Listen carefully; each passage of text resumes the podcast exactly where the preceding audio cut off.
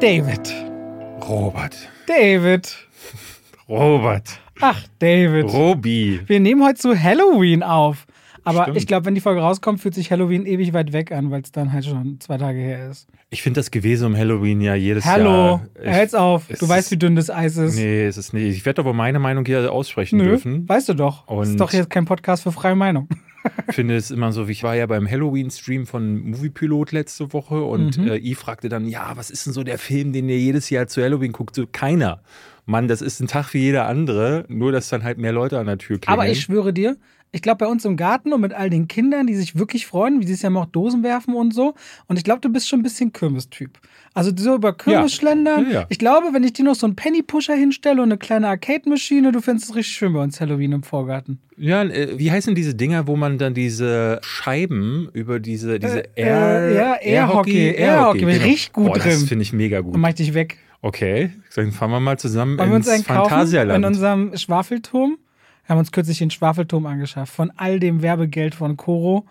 Aha. Und da sitzen wir oben und ähm, Du lässt dein langes Haar herunter. Ich lasse mein langes Haar runter, dann kommt David immer hoch, dann bauen Ja. wir in unsere Frankenstein Emma Stone Figur und spielen dann Airhockey künftig. weißt du, was ich gestern geträumt habe? Und ich auch. Was dass denn? Terence Hill tatsächlich zu uns in den Podcast kommt, aber dann ist er gar nicht im Podcast, sondern macht mit uns ein Video. Wir drehen plötzlich mit ihm in irgendeiner Westernstadt. Du bist Bud Spencer, ich bin aber Terence Hill und er ist der Böse, der reinkommt und dann prügeln wir uns mit ihm.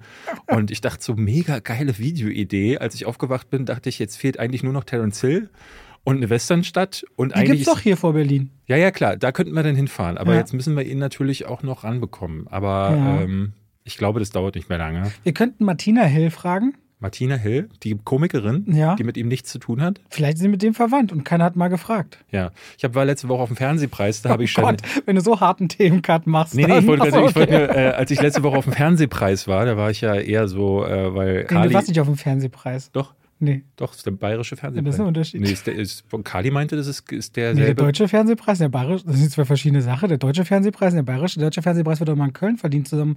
Nee, der Comedy-Preis wird in Köln verdient. genau, und der blaue Der- Panther, auf dem ich war, ist der Ist Fernsehpreis. das der Fernsehpreis? Ja. So wurde mir das letzte, äh, also da Hm. war jeder. Also Ah, da das war, könnte dann auch sein. da Vielleicht habe ich auf alle Unrecht. möglichen, alle möglichen Stars. Wart ihr in diesem, ich war mal beim Bayerischen Filmpreis. Lass mich erstmal meine. Geschichte erzählen. Und ich sage direkt, als wir rangefahren sind, äh, sah ich Jeanette Hein. Jeanette Hein, Schauspielerin, unter anderem zuletzt bei Luden äh, hat sie eine große Rolle Mhm. gehabt. Und ich mag Jeanette Hein deshalb nicht, weil sie immer denselben Nachnamen hat. Und immer wenn ich äh, Wie niedrig bei dir die Wutschwelle ist. ja, ja, das geht ganz schnell. Da brauchst du nur im falschen äh, Raum zu stehen und da bist du dran. Immer wenn ich meinen Namen google, was man ne, als angehender Narzisst natürlich gerne macht, kommt ihr Gesicht und ich denk so, du bist nicht gefragt, Janette Hein. Hier, ich will äh, jetzt hier was über mich wissen. Du googelst du deinen Namen manchmal? Manchmal ja. Hast du einen Wikipedia-Eintrag? Klar, Ja? klar, alle Se- wichtigen selbst Leute. geschrieben? Nein. Okay. Ich habe auch irgendwie, ich frage mich Ich weiß, wer schreibt fragen- die? Wer schreibt wir- die? Die Diskussion hatte ich mit Kali erst die letzte Woche, weil Kali meinte so, ey, der ist ja alles überarbeitet und wir fragen uns, und dann guckte sie, wer ist ein Manfred bla bla bla, irgendjemand, man kann ja in der Überarbeitungshistory sehen, wer deine... Ach, wirklich? Ja, ja. Du kannst dann draufgehen auf Bearbeitung und dann siehst du, wer das gemacht hat. Und das sind wildfremde Menschen. Weil wir dachten so, das muss doch dann irgendeine Agentur sein oder so. Aber wildfremde Menschen, bei mir war zum Beispiel über ein Jahr das falsche Geburtsdatum äh, angegeben. Aber da ich äh, keine Ahnung so richtig habe, wie man da zu einem derjenigen wird, die das dann, weil ich glaube, du musst ja, um es bearbeiten zu können, ein Verified User oder so sein. Wie wird man ein Wik Wik Wikipedia. Wickstar? Ja, also jedenfalls, äh, Janet Hein wird hier nie zu Gast eingeladen, weil dann kriege ich, dann kriegen wir hier Ego-Probleme. Ja, okay, ähm, okay. Das ist äh, guter Einstand heute in diese Folge.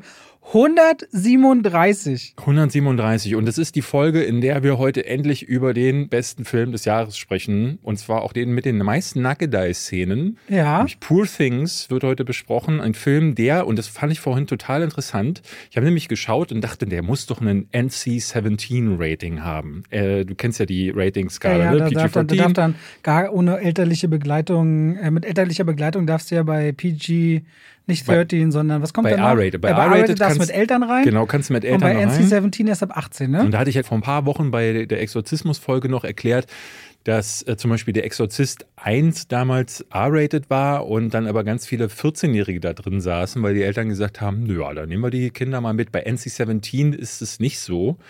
Und NC-17 war früher mal das X-Rating, das aber eher so Pornofilmen mhm. vorbehalten war. Und NC-17 wird auch oder wurde lange so Filmen verliehen, die extrem viele Nackedei-Szenen drin haben und zum Teil ja auch, es gibt ja so Sachen wie Antichrist zum Beispiel oder Love, wo ne, richtig äh, Geschlechtsverkehr gezeigt wird. Und ich dachte jetzt Poor Things, um nicht zu viel zu, vorwegzunehmen. Furious Jumping. Das kann doch nicht, das kann doch nicht R-Rating mehr sein. Ist es aber. Ist ein R-Rating-Film. Also sprich, da können dann auch 14-Jährige sich die Mumu oder die hm. Schambehaarung von Emma ja, Stone angucken, wenn stimmt, sie wollen. Das stimmt.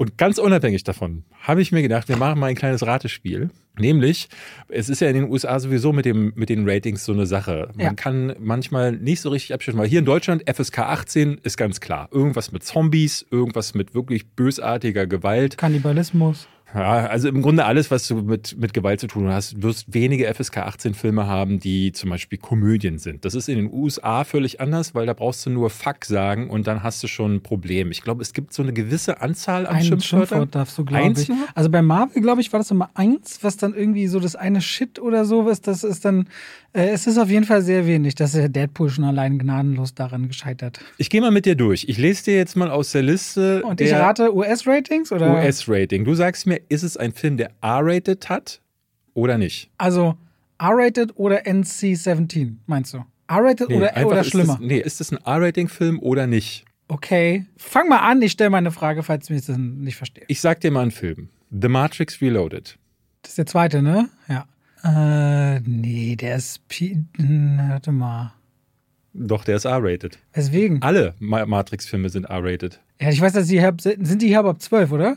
Der erste ist ab 12 und dann gibt es einen ab 16? Nee, ich glaube, die sind ab 16. Alle, ja? Ich bin, also ich weiß, der erste ist ab 16 gewesen, okay. aber ich bin mir bei den zweiten nicht mehr sicher. Aber Matrix Reloaded war auf jeden Fall der seichtere Film, fand okay. ich, im direkten Vergleich. Hast du das Sausage Party gleich in der Liste? Habe ich hier Sausage Party? Nee, das wäre so ein spannendes Beispiel, nicht. weil Animation und ich glaube, der ist NC-17, der ist ja richtig krass. Okay.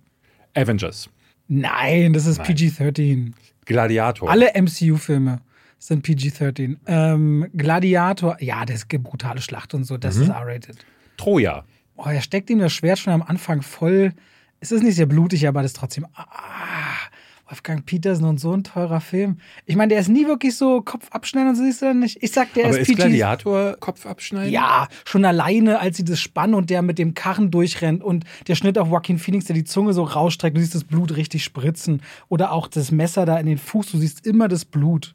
Ja, da, da siehst du schon viel Blut. Äh, nee, der ist, ich sag, der ist PG-13. Troja. Der ist R-rated. Ah, weil er mit den Frauen im Zelt, die sind oben ohne. Ich hätte es wissen müssen. Er liegt mit den Frauen vorne am Zelt und die sind oben ohne zu sehen. Und das ist der Punkt, wo es nicht mehr PG-13 stimmt, sein kann. Ja, ja, ja, ja, stimmt. Sie kommen aber die reinen Kampfszenen sind nicht so blutig. Ja. Pretty Woman. Naja, gab es da eine über. Also, das ist jetzt das, was ich jetzt sage, ist das Rating aus der Zeit, als der Film rauskam, mhm. nehme ich an. Ah, damals. Obwohl, wir sind so in einer sehr offenen Zeit. Pretty Woman ist schon 90er, ne? Mhm. Ach, das ist, ich würde sagen, dem haben sie wegen, dem haben sie PG-13 gegeben. Haben sie den auch R-rated gemacht? Man sieht da nicht eine Brust. Obwohl sie arbeitet am. Ah. Also ich glaube, da ist es allein das Thema, weil sie ja, ja, sie ist ja eine Prostituierte und läuft am Anfang ja da da, glaube ich, die Straße entlang und ich glaube, da ist es einfach schon das. Es ist manchmal wirklich abstrus. Ich, ich habe hier bei der Liste auch tatsächlich ein bisschen gestaunt. Der letzte Samurai. Tom Cruise. Oder The Last Samurai. Den habe ich auch noch einmal gesehen. Aber Cruise macht eigentlich so eine Filme nicht. PG-13. R-rated. Warum denn? Der macht doch das ist so Massen. Obwohl, da drüben ist das ja massentauglich. Es ist halt, genau, R-rated bedeutet ist hier im Gegensatz zu FSK 18 ja, ja. ja nicht so dieses, äh, oh, da wird es schon schwierig. Nee, ich setze das immer mit FSK 16 gleich. Ich lese dir mal ein paar Filme vor. Äh, Kingsman, The Golden Circle, also Kingsman, klar, die Szene in der Kirche, ja. das muss R-rated sein. Was ich auch, The King's Speech zum Beispiel, Was, ist R-rated. Obwohl er ist, ist, wo ist der stotternde König? ja, aber er, aber er, ist, er flucht relativ viel. Ah. Er, er meckert ja eine ganze. Sex in the City natürlich, klar. Aber auch Mad Max Fury Road, klar. Klar. Ge, ge, ja, Gewalt. Doch. Aber Bad Boys for Life A Star, ja, Star der ist auch, der ist ziemlich brutal. Der haben wir hier nicht der Pri- zweite, der, Der, der, der, letzte. dritte. Da haben wir bei der Premiere hier gesessen, Leute haben geklatscht, als ein Vater nach 40 Minuten endlich mit seinen Kindern raus ist.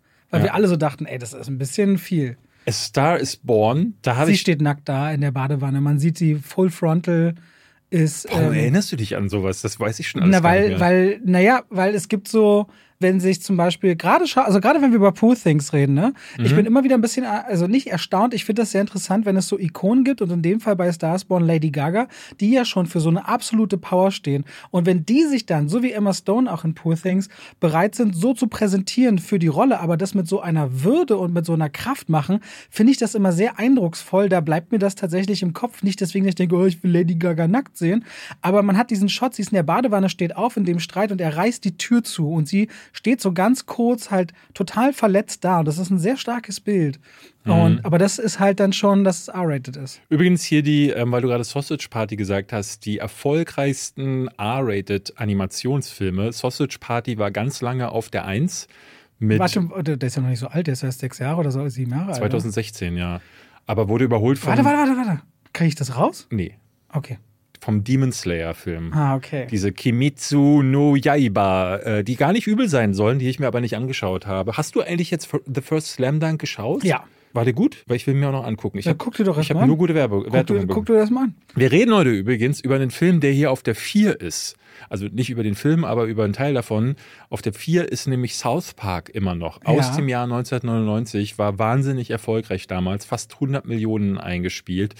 Äh, einer der Filme, über die wir heute sprechen. Poor Things besprechen wir. Wir reden über Anatomie eines Falls. Wir haben Pain Hustlers noch mit. Äh, Es gibt ein bisschen was zu tun und damit herzlich willkommen zu, zwei wie Pech und Schwafel. Und damit schalten wir rein in die Werbung. David, ich Ja. sehe ja manchmal, krieg ja mit, du bist ja schon auch manchmal gestresst, ne? Ja, Du ja. sagst dann manchmal so, ah, ich bin müde, ich habe nicht Ja. gut geschlafen, muss viel arbeiten. Ja. Der Hund hat wieder einen Flug Vor Dingen bei uns im Podcast ist es auch immer so, ich werde müde, aber Ja, weißt du, was wirklich sehr entspannt? Ich habe einen Podcast-Tipp für dich. Und zwar hier aus unserer Produktionsbutze, richtig schön aufbereitet.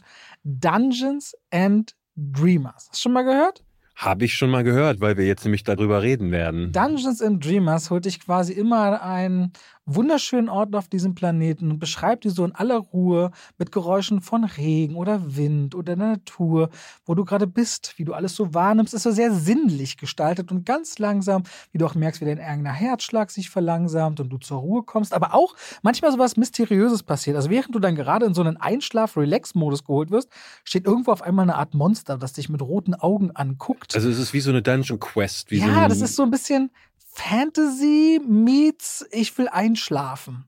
Dungeons and Dreamers. Sehr liebevoll. der erste Podcast, bei dem ihr einschlafen wollt. Nee, das ist wirklich so sehr zum Runterkommen, zum ruhig werden, vielleicht auch müde werden. Es ist ASMR für Dungeons and Dragons Spieler. Ja, also es ist schon ein bisschen auch so in dieser Welt. Dungeons and Dreamers. Ich habe zum Beispiel beim Laufen mit Cooper im Wald gehört und merkte so krass, dass ich so ganz einfach dahin schaute und meine Gedanken einfach mal abfallen konnten. Das war super schön zum Abschalten und äh, so zur Ruhe kommen. Also wer genau sagt, und da gibt es ja viele Menschen, ey, ich bin ein bisschen gestresst und so, und aber ich höre gern Podcasts. Hört mal in Dungeons and Dreamers rein. Überall, wo es Podcasts gibt, bin ich mir ganz sicher, weil so gut, wie sie die bei uns hier überall hochladen, gibt es die überall. Hm. So, Dungeons and Dreamers, David. Nächste Woche hast du gut geschlafen, weil du die ab und zu gehört hast. Ja, vielleicht bin ich deswegen so erholt. So, muss man auch mal sagen. Dann damit schalten wir raus aus der Werbung zurück in den Podcast. Hast du eigentlich, da dachte ich jetzt die Tage an dich, es kommen ja zweimal dieser Tage der 33. Film von was raus. Weißt du, wovon ich rede? Der 33. Film von etwas. Einem Franchise. Marvel Ja? mit The Marvels. Und was denn noch? Godzilla. Ah, Minus One. Aber kommt ja nicht in Deutschland. Hat immer noch keinen deutschen Starttermin. es ist nicht Anfang Dezember in Deutschland? Ich Nee. glaube nicht. Also so, es gibt zwei Filme, die leider immer noch keinen Starttermin haben. Einmal The Boy and the Heron, also der neue Ghibli-Film. Ich glaube, der, der hat immer noch gar keinen Starttermin. Und bei Minus One hatte ich auch nichts gelesen. Ich hatte jetzt die Tage gesehen, dass sie einen UK-Start haben, aber ich glaube, oder einen US-Start. Also hier steht 1. Dezember. Wo denn? Filmstarts und die sind eigentlich immer ganz gut von Peppermint Anime GmbH rausgebracht. Also wenn GmbH scheint dann tatsächlich äh, ein deutscher Start zu sein, 1. Dezember. Oh, das wäre ja toll. Da, da freu, also das Ja, und die habe ich vorhin gelesen, die müssen das dieses Jahr machen, weil sie nächstes Jahr den nicht rausbringen dürfen und deswegen ist das vorgezogenes 70. Jubiläum von Godzilla. Wieso dürfen die den nächstes Jahr nicht Weil rausbringen? nächstes Jahr Legendary eine rausbringt und dieser große Deal ist, Ah. die dürfen nicht im gleichen Jahr so einen Toho-Film der Originalreihe rausbringen wie dann Godzilla vs. Kong 2. Godzilla vs. Kong 2, da kriege ich richtig, mir ziehen sich die Gedärme zusammen. Aber da können wir ja Ende des Jahres nochmal drüber sprechen. Da haben wir wahrscheinlich auch diese Monarch-Serie jetzt dann schon geguckt, die Stimmt, da sind auch schon für die Presse Episoden hinterlegt. da ich habe noch nicht geguckt. noch, Noch nicht. geben lassen. So, wir kommen hier ins Reden. Was, womit wollen wir anfangen, David? Na, dann lass uns doch mal die Filme abhandeln, die wir jetzt so lange geschoben hatten und kommen dann, oder wollen wir erst mit den kleinen anfangen? Was sind denn die kleinen? Pain Hustlers zum Beispiel oder der South Park-Film? Ja, der South Park-Film. Wie South- du den? Joining the Pandaverse. Nicht gut. Nicht gut? Nee, gar nicht. Weswegen?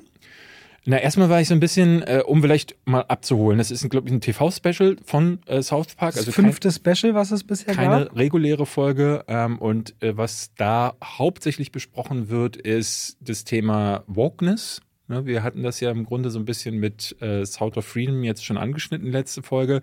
Aber es geht viel um das Disney. Ganz speziell Kathleen Kennedy, die ist der große Feind. Das- Das haben, haben Und das im Archiv von Disney. Das Äh, mochte ich sehr. Ein genau. Stein ist, der die Energie besitzt, dass Disney den immer gleichen Film machen kann, Ja. aber es den Leuten immer wieder gefällt. Und die Punkte, die äh, Join the Pandaverse anspricht, die sind ja wirklich gute Punkte im Grunde zum Teil. Also bei Disney vor allen Dingen, es gibt dann einen äh, Plot, da merkt Cartman plötzlich oder wacht auf in so einer alternativen Realität, wo dann alle Charaktere von South Park durch diverse Frauen ersetzt wurden. Der wird reingezogen, quasi Genau. durchs Panda. Und dadurch wird so dieses Multiversums-Ding noch ein bisschen angesprochen und dann gibt es einen weiteren Subplot, der hatte mit, hat mit KI zu tun und zwar eigentlich fängt er so mit KI an und dann geht es aber eigentlich viel mehr darum, dass wir Menschen völlig verlernen, uns um die wesentlichen oder die Kleinigkeiten zu kümmern im Haus. Eine Glühbirne reinschrauben oder eine Ofentür reparieren, Genau, die äh, quietscht. und dann kommt der Handyman, also der Handwerker vorbei und der verdient sich dumm und dämlich in der Serie, weil alle ihn nur mit Geld bewerfen, weil sie nichts mehr selber können. aber genauso läuft es bei uns ab. so, bei uns ja auch. Ja. Ja, Also bei uns auf dem Dorf so gefühlt, also Dorfhausbesitzer, wenn irgendwas ist, Heizungsanlage oder so. Ich meine, wenn du Mieter bist, gehst du zum Vermieter, da kannst du das ja so ein bisschen ablegen. Aber der Handwerker manchmal ranzukriegen, ich habe mich sehr wieder gesehen in diesem Handlungsstrang. Ich auch. Also da muss ich ganz ehrlich sagen, dass, also ich fand alle angesprochenen Punkte wertvoll, weil ich dachte, bei allen möchte ich gerne die South Park-Sicht darauf hören. Aber ich habe jetzt so lange keinen South Park mehr gesehen, dass mir aufgefallen ist, dass dieses ständige Kotzen, Ficken, Furzen, ähm, es geht ganz viel um die Eier von irgendjemandem oder die Titten von der, von der Schulklassennachbarin. Und ich dachte so, boah, das ist ja wirklich immer noch wie 1900. Wann habe ich die erste Folge geguckt? No- Wann, wann kam das? 96, 97 fing das an. Und da ging es schon um Feuerfürze und Aliens, die dir aus dem Arsch kriechen. Und sie haben natürlich auch immer Themen drumherum angesprochen. Aber ich merkte, als ich das gesehen habe, ich habe wirklich nicht ein einziges Mal gelacht. Nicht ein einziges Mal Haben wir gelacht. ja, die Gags sind vielleicht einfach nicht mein Humor, aber es ist so, es war auch, weil ja da diese vier kleinen Stories da drin stecken in Ja. diesem großen Special, habe ich gemerkt, so, es gibt immer diesen kurzen Moment, da wird dann zum Beispiel zu dieser Geschichte mit, den, mit dem Handwerker geblendet. Ein kurzer Gag, wenn der nicht lustig ist, so what, dann blenden wir rüber, dann gibt's dann wieder die diversen Frauen, wo Cartman dann eine schwarze äh, Frau ist und irgendwie geht's dann um Kathleen Kennedy und Disney etc. etc. Und ich fand das nicht mal besonders intelligent, sondern eigentlich ist es halt nur so das Offensichtliche, was man äh, tatsächlich jetzt auch, äh, ne, das, da wird, werden die Argumente des Kulturkriegs im Grunde nur nochmal wiedergekäut, aber keine Perspektive aufgegeben, die, wo ich jetzt gesagt hätte, oh, da brauche ich jetzt, oder da, da hat sich dieses Special besonders aus dem Fenster gelehnt oder einen wertvollen Beitrag geleistet. Und viel schlimmer finde ich eher, dass man dass man auch da wieder im Grunde nur äh, Holz für das große Kulturkrieg Feuer geliefert hat, weil natürlich jetzt die auf der einen Seite sagen können, so, ah, hier, endlich gibt South Park mal den Woken und die Die anderen können sagen, ja, aber seht ihr denn nicht die versteckte Kritik an euch daran? Und ich dachte so, nee, ich finde es einfach nur unlustig. Naja, ich fand eigentlich genau dieses Abbilden und die Absurdität. Ne? Also das, was du, was wir bei Sound of Freedom letzte Woche oder was du ja in deinem Video ganz explizit sagst, wie absurd es eigentlich ist, dieser Kampf untereinander, dass er irgendwann zu einem Punkt führt, dass du ja auch fragst, das ist doch eigentlich genau woke, wie sich jetzt die Menschen verhalten, die eigentlich gegen Wokeness sind. So einen Punkt machst du ja in deiner Review am Ende. Und ich finde, dass South Park genau mit diesem Special an so Momenten diese Absurdität so auf die Spitze treibt, weil ich mochte zum Beispiel, es gibt diese Geschichte bei diesem Handyman, gibt es einen Mann, der will seine Ofentür reparieren. Und seine Frau sagt ihm immer, kannst du mal die Ofentür reparieren? Und es fängt an mit, ey, ich kümmere mich darum. Ein paar Minuten später, ey, ich kümmere mich darum. Und es wird immer schlimmer, bis der Bus noch schreit, Mann, ich kümmere mich gerade drum und im Grunde schon eine Revolution mit so einem Abgesang auf der Sturm auf das Kapitol stattfindet. Und das finde ich zum Beispiel sehr clever erzählt, wie eigentlich immer dieser kleine Gag, ey, mach ich gleich, ich mach das. Und er sich kümmern will und im Grunde dabei die ganze Welt, weil er nur eine Ofentür reparieren will, langsam zugrunde geht, weil einfach er es nicht mehr fähig ist, das hinzubekommen. Das fand ich ehrlicherweise sehr klug erzählt. Ich fand, das ich finde, die beste trifft, Geschichte. Ich finde, bei South Park trifft unglaublich infantiler Humor auf intelligente Punkte. Und ich weiß immer nicht so richtig, wie ich damit umgehen soll, aber ich gucke es ganz gerne, weil das so ultra aktuell ist. Also auch Baldur's Gate 3, mehr oder weniger sinnlos, immer wieder da reinzustreuen, mhm. hat sowas, das finde ich einfach sehr schön. Ich meine, South Park ist bekannt dafür, dass es, glaube ich, nur fünf Tage oder eine Woche vor Ausstrahlen produziert wird, aber so ein Special hat ja einen Ticken mehr Vorlauf. Und ich fand das, ich habe auch eine Weile nicht mehr South Park gesehen, aber so, dass ich danach dachte, oh, ich werde jetzt mal rückwärts gucken und mal Folgen sehen der letzten Staffeln. Also ich fange dann so bei dem neuesten an, damit ich so diesen Bezug habe. Muss man vielleicht mal sagen, die gibt es bei Paramount Plus. Plus Falls ja. ihr äh, da ein Abo habt, dann könnt ihr euch dieses Special angucken und da findet ihr dann auch die anderen South Park Sachen. Genau, da finde ich Titel eigentlich schon super. Weißt du, wie die anderen Dinger heißen? Nee. Äh, warte mal, das, das suche ich dir, das, äh, Ah, ich finde das gleich. Ja, wir machen weiter. Ich, ich fand halt zum Beispiel diesen Punkt mit den die, diversen Frauen, also äh, als ich das Bild gesehen habe, dachte ich erstmal so, ah, guck an, nicht unfrech das zu machen, quasi alle auszutauschen in der Klasse, äh, Butters, Kenny, alle sind jetzt irgendwie Frauen teils ethnischer Herkunft und ähm, daraus macht das, das Special dann aber, wie ich finde, nichts. Also wirklich nichts, weil sie sich einschießen dann auf diesen Kathleen Kennedy-Plot. Mhm. Und was ich so ein bisschen vermisst habe, war so ein Bruch darin, weil ich habe nie so richtig für mich herausgefunden, auf welcher Seite stehen sie denn jetzt gerade oder stehen sie vielleicht auch auf keiner, weil sie ja im Grunde nur die Punkte wiedergeben. Ne? Also wenn du, wenn du jetzt mal online guckst von den ganzen Anti-Wokeness-Schreihälsen, da hast du dann genau auf dem Thumbnail immer Bob Iger oder Kathleen Kennedy, die sind schuld an allem. Bei Kathleen Kennedy zum Beispiel frage ich mich die ganze Zeit, wie kann denn die Produzentin von den Star Wars-Filmen, die sonst wirklich, die, die ja nur bei Disney ist und ansonsten selbst bei Disney, bei Ariel die Meerjungfrau und so gar keine Entscheidungsgewalt hat. Die kümmert sich allein um Star Wars und hat jetzt nochmal bei Indiana Jones äh, mitproduziert, weil sie auch die vorherigen, äh, zumindest Königreich des Kristallschädels produziert hatte. Warum ist Kathleen Kennedy eigentlich bei äh, diesen Leuten das monströse Übel für alles geworden? Weiß nicht, ich habe das Gefühl, weil vielleicht Star Wars auch so dieses große Franchise ist, was so weit zurückreicht, dass es immer so ein großes Bild war und wer das kaputt macht, ist auch schuld an allem, was kaputt ja. wird in der Welt. Vielleicht. Also ich äh, ist das so ein Ansatz? Also weil es gibt ja sicherlich so Dinge, die äh, und es gab ja dieses Jahr so einige Filme, die als woke äh, oder zu woke kritisiert wurden mit denen hat Kevin Kennedy alles nichts zu tun. Die hat dieses Jahr einen Film produziert, Punkt. Ach, du weißt ja, Leute nehmen sich dann bestimmte Figuren wie ein Bill Gates, der dann auf einmal alles beherrscht, heimlich, weißt du? Ja. Da wird sich einer rausgegriffen, der dann schuld ist. Ich weiß aber, es nicht. Aber weil South Park das so aufgreift ja. und dann im Grunde so diese Talking Points einfach nur wiedergibt, habe ich gedacht, so, eigentlich habe ich das Gefühl, sie finden sich eher auf dieser Seite ein und ich hätte eigentlich lieber von Ihnen einen intelligenten Kommentar, der in beide Richtungen austeilt. Ich habe dieser Tage ein echt ein ganz schönes Video zu dieser Sound of Freedom Sache, das möchte ich mal anmerken. Äh, Urst, äh, der hier bei uns auch schon mal mhm. zu Gast war, der hatte dazu was gemacht und bei dem fand ich das ganz gut. Der hat da auch noch mal ein bisschen das versucht aufzugreifen und der ist ja auch so, überspitzt ist ja immer satirisch und teilt dann auch mal in beide Seiten, äh, auf beide Seiten aus, weil es ja eben, ne, Kulturkampf bedeutet ja, zwei Seiten gehen aufeinander los und das ist dann tatsächlich absurd, wenn es eigentlich um Filme gehen sollte.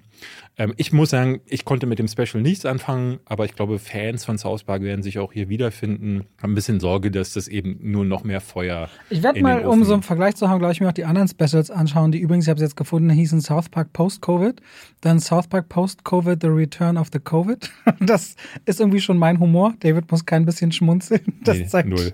Okay. Dann haben wir noch Streaming Wars und Streaming Wars Part 2, was dann im Grunde auch wieder schon so eine Anleihe sein muss, dass wahrscheinlich Finale immer gestreckt werden in zwei Teile. Eine Sache noch, die wir kurz einfügen wollen, ist, wir haben relativ viele Nachrichten bekommen in den letzten ein, zwei Wochen, dass wenn die Werbung bei uns eingespielt wird, die manchmal mittendrin im Satz kommt oder mittendrin, während wir reden. Das ist überhaupt nicht unsere Absicht natürlich und stört das auch und das ist ein technisches Problem im Hintergrund. Das haben wir sofort weitergegeben und alle versuchen das und trotzdem hat es bei uns irgendwie wieder zu Komplikationen geführt. Also tut uns das wirklich sehr leid, wenn das bei euch im Ohr unangenehm sein sollte. Danke aber für all die Hinweise. Aufgrund dessen können wir das immer sofort weiterleiten. So, South Park. Nach South Park reden wir über, hast du Five Nights at Freddy's, hast du nachgeholt, oder? Den Film, der was? 75 Millionen Dollar in den USA zum Start eingespielt hat? Äh, äh, Oder fast hat- 80? Der hat doch jetzt weltweit sogar 100 gemacht. Ja, ja, so. aber in den der USA, das hätte ich nicht gedacht. Exorzist Believer überholt, direkt in, am ersten äh, Wochenende. Was, hättest du das geschätzt, als du den ersten Trailer gesehen hast? Ja, die Trackings waren relativ hoch, was wahrscheinlich mit- damit zu tun hat, dass die Spielereihe halt schon, einen, die, die hatten Hype über die Du hast die letzten Jahre. gespielt? Nee. Das ist für mich immer so ein Spiel gewesen, das habe ich in irgendwelchen äh, Streams oder Let's Plays gesehen. Da werden solche Horrorspielchen ja gerne gespielt, aber die meisten Spiele, die online sehr erfolgreich sind, finde ich völlig uninteressant oder sogar scheiße. Gerade Horrorspiele, da ist es immer so, ne, da du kannst PewDiePie dazu bei zugucken, wie er macht oder Hand of Blood dabei zugucken. Grüße gehen raus an Max, der tatsächlich wohl die Folgen hört. Also ich gucke zum Beispiel bei Max sehr gerne, der hatte letztes Jahr so ein Spiel gespielt, wo so eine Lokomotive, so eine, so eine, so eine Kla mit so, glaube ich, so ein Clownsgesicht oder es ist so eine Zombie-Lokomotive, die dich jagt und du musst versuchen aus dem äh, Choo-Choo Charles hieß dieses Choo Spiel. Charles? Und ich dachte so, das ist ein Spiel, das würde ich nie spielen. Aber sein, seine Videos dazu habe ich mir tatsächlich ganz gerne angeguckt. Und so geht es mir bei Five Nights at Freddy's. Ich glaube, da schaust du mal irgendwo rein, aber ich, das Spielprinzip ist eher nicht so meins. Und aber als dieser Trailer kam, dachte ich auch, äh, weiß ich nicht. Und irgendwie weiß ich immer noch nicht, was, was das sein ist soll. jetzt quasi nach dem Panem-Franchise. Josh Hutcherson hat man, glaube ich, kaum je bei großen Ich Filmen wollte, ich habe gesehen. übrigens in meinem Video seinen Namen extra nicht gesagt. Ich glaube, ich habe da jetzt den nächsten Massachusetts für mich gefunden. Hutchison. Ich konnte Hutchison nicht aussprechen. Und ich sag dann, ich habe Josh darüber- Hutcherson aus Boston, Massachusetts. das kann ich nicht. Jo Josh Hutchison. Hutcherson. Hutchison. Hutch. Hutchison. Essen. Hutcherson. Hutchison. Josh Hutcherson. Das geht nicht. Ja. Okay. Und deswegen, ich habe es dann irgendwann, ich sag im Video extra, Josh. vielleicht ist es jemandem aufgefallen, ich sage seinen Namen extra nicht, obwohl ich eigentlich darauf eingehen wollte, dass mir sein Schauspiel gut gefallen Ja. hat, aber Josh Hutcherson Hutcherson. actet völlig an einem Film vorbei, in dem er sich nicht befindet. Wir machen das jetzt so. Du sagst nur George und ich sag dann ganz schnell Hutcherson Okay. rein. Okay? Josh Hutcherson. spielt hier quasi viel zu gut dafür, dass eigentlich bei Five Nights at Freddy's nicht so viel passiert. Aber ja, fang du erst mal an, weil ich kann dir erzählen, was die Handlung. Er spielt Mike äh, Schmidt oder Smith wahrscheinlich. Das ist ein Sicherheitsmitarbeiter, der überengagiert ist, weswegen er anscheinend auch immer mal wieder den Job wechselt. Ergo, wenn ein Kind irgendwo rumläuft und ein Mann es wegzerrt, dann ist es wahrscheinlich nicht ein Elternteil, sondern jemand, der es vielleicht entführen würde. Und dann ist er so überengagiert, dass er da eben auch zu körperlicher Übertreibung greift. Auf jeden Fall der ist, äh, hat ein Sorgerechtsproblem. Er kümmert sich um seine kleine Schwester und dem verfolgt aber irgendwas aus der Vergangenheit, aus der Kindheit. Und er wird ein Familiendrama aufgemacht und um das zu verstehen, versucht er auch über seine Träume immer mehr das aufzuarbeiten in so einer Art Eigentherapie, auch unter einer gewissen Medikation. Und um aber irgendwie Geld reinzubekommen, sich über Wasser zu halten, nimmt er einen neuen Job an, nämlich als Nachtwächter in Freddy Fazbear's Pizza, einer alten Pizzeria und Arcade-Spielerhalle, so zwei in einem, die so ein bisschen Tradition hatte, aber seit einigen Jahren geschlossen ist. Und darin, das weiß man anscheinend ja durchs Spiel, durch den Trailer, gibt es animatronische Figuren, die im Grunde die Aushängeschilder sind dieses Ladens, die aber sich verselbstständigen und dann durchaus tödlich sein können. ja, Hast du das Familiendrama gehört in der Geschichte, die ich gerade erzählt habe, dass man da versucht, eine Stunde reinzupressen? Ja, das ist ja vor allen Dingen was, was ist, das gibt's ja in den Spielen wirklich nicht. Ne? Ja. Und äh, du merkst, dass die Drehbuchautoren, über die ich jetzt immer wieder gehört habe, oh, das sind so große Fans und die wollten den Fans unbedingt gerecht werden. Und die Fans wiederum, die schreiben ja gerade auch unter meiner Kritik, aber ich hatte es jetzt auch bei dir oder bei Eve gelesen, die relativ früh was dazu gemacht hatten, dass die sagen so, oh, ich, ich habe genau das bekommen, was ich wollte. Und ich dachte so, das wundert mich, weil der Part, der dann bei Freddy's Pizzeria passiert, der ist ja wahnsinnig klein. Also der größte Teil geht ja noch dafür drauf, dass man immer wieder Josh Hutchison dabei zugucken kann, wie er dann nach Hause fährt und seine Schwester hat, dann haben sie irgendwie Probleme mit der Tante, die ihm die, die, das Sorgerecht entziehen möchte. Und dann gibt es aber auch noch ein Trauma, weil ihr Bruder ist nämlich ja entführt worden als kleiner Junge. Und immer dann, wenn er träumt, kommt er in so eine Traumparallelwelt, in der er versucht, diesen Fall zu knacken. Und ich dachte so, all das hat nichts mit Five Nights at Freddy's zu tun. Und du merkst sehr deutlich, dass die Drehbuchautoren, ne, die hatten diesen Rumpf und dachten, was machen wir jetzt? Und es gibt ja schon Willy's Wonderland. Kennst du den? Hast du den gesehen? Nee. Mit Nicolas Cage. Der kam vor drei Jahren raus und ist ex. Es ist ein Five Nights at Freddy's Film. Und zwar ein Five Nights at Freddy's Film, den man vernünftig durchdekliniert. Ist absoluter Trash weil unter anderem Nicolas Cage auch nicht redet in dem Film. Ich bin nicht der größte Fan äh, von dem, aber den fand ich besser als Five Nights at Freddy's, weil er zumindest die gesamte Zeit da bleibt und die Nummer durchzieht. Was ich bei Five Nights at Freddy's wirklich mochte, ist das Spiel von Josh Hutcherson. Mhm. Der verleiht seiner Figur, als würde er in einem anderen Film gerade spielen mhm. und immer wieder ausgeliehen werden für Five Nights at Freddy's. Ja. Weil dem, glaube ich, der wirkt bodenständig in seinem Spiel, der wirkt sich wie jemand, der sich um seine Schwestern kümmern will, der überfordert ist und der ein Trauma mit sich rumträgt. Das macht er. Und deswegen kann ich das dem null ankreiden. Und ich mag auch die Animatronik. Das sieht für mich nicht nach CGI aus. Das sind alles von Puppet Masters, also von, von Puppenspielern gespielte Figuren. Und wenn die sich bewegen mit Stuntman drin, ich finde es gut, dass die hier nicht komplett auf CGI setzen. Aber Grusel oder Horror nee, ist so gar nicht gar aufgekommen nicht. bei dem Film. Keine Spannung, keine, also auch die Schockmomente verlaufen irgendwie immer ins Nichts. Ich weiß nicht, ob sie ich glaube, es lag nicht mal an der Inszenierung der Schockeffekte, aber davon gab es auch relativ wenig. Ähm, und sie waren ja auch alle relativ blutleer. Und ich fand auch dadurch, dass der Film im Grunde ja nur dann zu Situationen, wo es gefährlich für Charaktere wird, greift, wenn die Charaktere äh, Leute sind, mit denen wir nichts zu tun haben. Ne? Es gibt zum Beispiel eine Situation, dann kommen so fremde Leute in Freddys Pizzeria. Ja, gut, die hast du zu dem Zeitpunkt eine Minute gesehen. Alles Arschlöcher und die geraten dann in Situationen, in denen es gefährlich wird. Da ist man noch als Publikum nicht involviert. Und äh, darüber hinaus ist das Setting aber auch, also diese Figuren sehen einfach lächerlich aus. Es ist äh, von der Inszenierung nicht so wirklich dreckig, nicht so wirklich, also ne, diese Bedrohung fehlt und dadurch kann keine Spannung entstehen. So inszeniert man das natürlich nicht und dann ist es ja nicht mal blutig. Äh, Willy's Wonderland zum Beispiel hat dann, ist auch nicht wirklich splatterig, aber ist blutiger als das hier. Du also bekommst also, auch eine Polizistin, die dir dann irgendwann die Storyline einfach mal runterrattert ja. in zwei Minuten, wo du sagst, was? Ja, das war die, das jetzt? Genau, das ist die Exposition. Da ja, also das ist nicht dolle und ich muss ironischerweise sagen, am Ende ist es so, dass nach Exorzist, nach Friedhof der Kuscheltiere, Bloodlines, nach diesem Film Eli Ruff vielleicht den besten Horrorfilm der Halloween-Saison abliefert. Werden wir sehen, wenn Thanksgiving rauskommt. Kommt der äh, noch jetzt? Der kommt im November. Der kommt jetzt nicht zu Halloween, der kommt jetzt im November, also Richtung Thanksgiving, also Mitte November. Ich bezweifle das, weil Eli Roth halt schon. Ja, aber guck mal, was die Konkurrenz ist. Ja, ja. Und dein Saw, den du ja so toll fandest und dachtest, der wird richtig gut, ist ja dann auch nichts geworden, der zehnte Teil.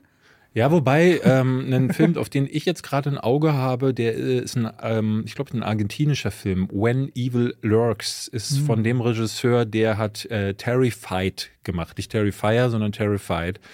Äh, jetzt fragt mich nicht, wie der Regisseur heißt. Du googelst gerade danach. Nee, ähm, ich bin schon bei einer anderen Sache, so. die ich dir auch fragen wollte, ob du aber gleich. Der soll richtig gut sein. Also da die Kritiken zu When Evil Lurks sind richtig fantastisch. Falls ich ihn irgendwann demnächst sehe, sage ich euch, ob ich ihn auch gut gefunden habe. Äh, aber dann lieber solche Sachen. Also es muss ja nicht immer nur amerikanischer Horror sein. Ähm, die Argentinier können zum Beispiel auch was. Da bin ich mal äh, gespannt. Was, was, was, was mir Leute übrigens auch ganz viel empfehlen? Totally Killer. Sagt ihr das was? Ja, auf äh, Amazon, Amazon. Der ja. soll eine, eine Horrorkomödie sein. Ich glaube, so mit Zeitloop oder so. Ich habe noch gar nicht gesehen, aber die Leute sagen, guck dir das mal an. Totally Killer. Eigentlich so ein Titel, den du so vom Titel mitbringen würdest, von dem ich da nicht gehört habe. Ich hatte den ähm, tatsächlich Kali mehrfach vorgeschlagen, weil wir in den letzten äh, Wochen immer mal wieder gesucht haben und dann der immer aufschlug und ich glaube, der so, geht so in die Richtung Happy Death Day Ah, von, okay. der, von der Stimmung her. Ähm, aber online, so bei Letterboxd hatte ich eher so mittelmäßige Okay. Kritiken dazu gesehen, deswegen habe ich es jetzt auch nicht nochmal geguckt. Gut, gut, gut. Aber wenn wir schon bei den Streamern sind, kommen wir doch zu Pain Hustlers. Hattest du Schmerzen beim Gucken? Ich fand den tatsächlich erstaunlich unscheiße. Also der war jetzt, ne, ich, das, der hat von mir zweieinhalb Sterne bekommen, aber nachdem ich so bei dir zwei Sterne gesehen habe, dachte ich so, ah, da liege ich ja meistens noch einen halben drunter mindestens. War ich dann überrascht, wie, wie wenig doof ich den fand. Der wirkte halt, ich sagte, Die erste ich, Stunde mochte ich. ich meinte hinterher zu Kali, das ist so wie wenn jemand Wolf of Wall Street nachmachen möchte, aber halt nicht Martin Scorsese ist. Das kommt dann halt dabei raus. Er wirkt wie gerade so im Vergleich. Kali hatte äh, neulich neben mir eine Serie geguckt, Painkiller hieß die, glaube ich. Die ist ja sehr erfolgreich und auch beliebt. Genau, von Peter Burke. Ähm, ich habe immer, sagen wir mal, ich habe mit einem halben Auge hingeguckt. Ich fand die scheiße äh, aus, aus diesem halben Auge. Und zwar, weil dieser typische Peter Burke-Style, den mag ich nicht. Alles super schnell geschnitten. Ich hatte das Gefühl, wenn ich mit einem halben Auge hingeguckt habe, ist so Personen fangen in einer Einstellung an zu reden und dann wird aber schon übergeblendet zu einer Montage, während die Figur noch redet. Und das ist dieser, dieser, äh, dieser Stil, der nie Pause macht, der nie mal Luft holt. Bei Peter Burke ist das ja typisch so. Und ich habe das Gefühl, kennst du noch diesen Das Mile ist der, der so 22? viel mit äh, Mark Wahlberg macht. Genau, ne? ja.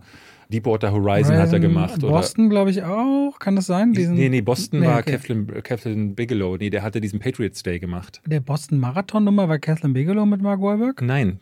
Boston war der Film mit, ähm, wie heißt der Star Wars, äh, aus Star Wars der Hauptdarsteller? Adam Driver. Nein. Harrison der Ford. Hauptdarsteller. Nein, aus dem ersten, ähm, der schwarze äh, Hauptdarsteller. Samuel L. Jackson. Nein, aus Star Wars äh, Force? Awakens. Ach, Force Awakens, aus dem ersten. Sorry, Episode Ja, 7 aus ist der erste. ja, sorry. Äh, äh, äh? John Boyega. John Boyega. John Boyega spielt in Boston.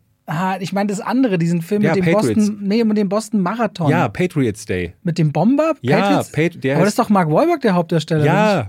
Und das ist Catherine Bigelow? Nein, Catherine Bigelow ist Boston. Wie heißt denn, also Patriots Day? Also, also Patriots Day ist von Peter Burke. ja, genau, den meine ich doch. Genau. Ich habe nur Boston gesagt, weil ich wusste, der Film spielt in Boston. Ja, aber du, ich dachte, du meinst den Film Boston. Der Nein. ist von Catherine Bigelow mit äh, äh, John Boyega. Okay, okay, gut. Wir gucken zu viele Filme. Ja. Pain Hustlers. Ja, wie sind wir denn darauf jetzt gekommen? Äh, Pain Hustlers ist die. Ja, Weil du von äh, Painkiller geredet hast. Der Serie mit einem halben Auge und Peter Burke. So sind wir drauf gekommen. ja, heißt der überhaupt Boston? Nee, ich glaube nämlich nicht. Ich glaube, mein, der heißt wirklich Boston. Ist ja auch egal, David. Aber vielleicht im Deutschen. Egal. Äh, erzähl du doch mal kurz, worum es geht. Okay, es geht um Liza Drake. Die hat nicht lange Highschool gemacht. Die ist von ihrem Mann oder Partner getrennt. und Detroit. Die, Scheiße. Scheiße, komplett andere Stadt. Detroit meine ich natürlich. Aha. Boston Ach, das sind die Unruhen in Detroit, die Ja, Rassenunruhen. ja, ja. Äh, ja, also die Rassenkampf, was auch immer, die Ja, Thematik Unruhen. äh, Das, Na, jetzt war. Hui, hui, Das war jetzt aber- Und ich glaube, der heißt wirklich sogar Boston, der Peter Burke-Film. es, nee, es gibt noch einen Boston, aber sehe ich hier gerade. Ja, aber der ist ja von, der ist ja von hier, äh, der immer in Boston alles dreht. Hier Batman. Ähm, Batman? Ben Affleck. Nee, das, nein, das ist wieder ein völlig anderer Film. Nee, der hat einen Film gemacht, der heißt, der dreht immer in Boston.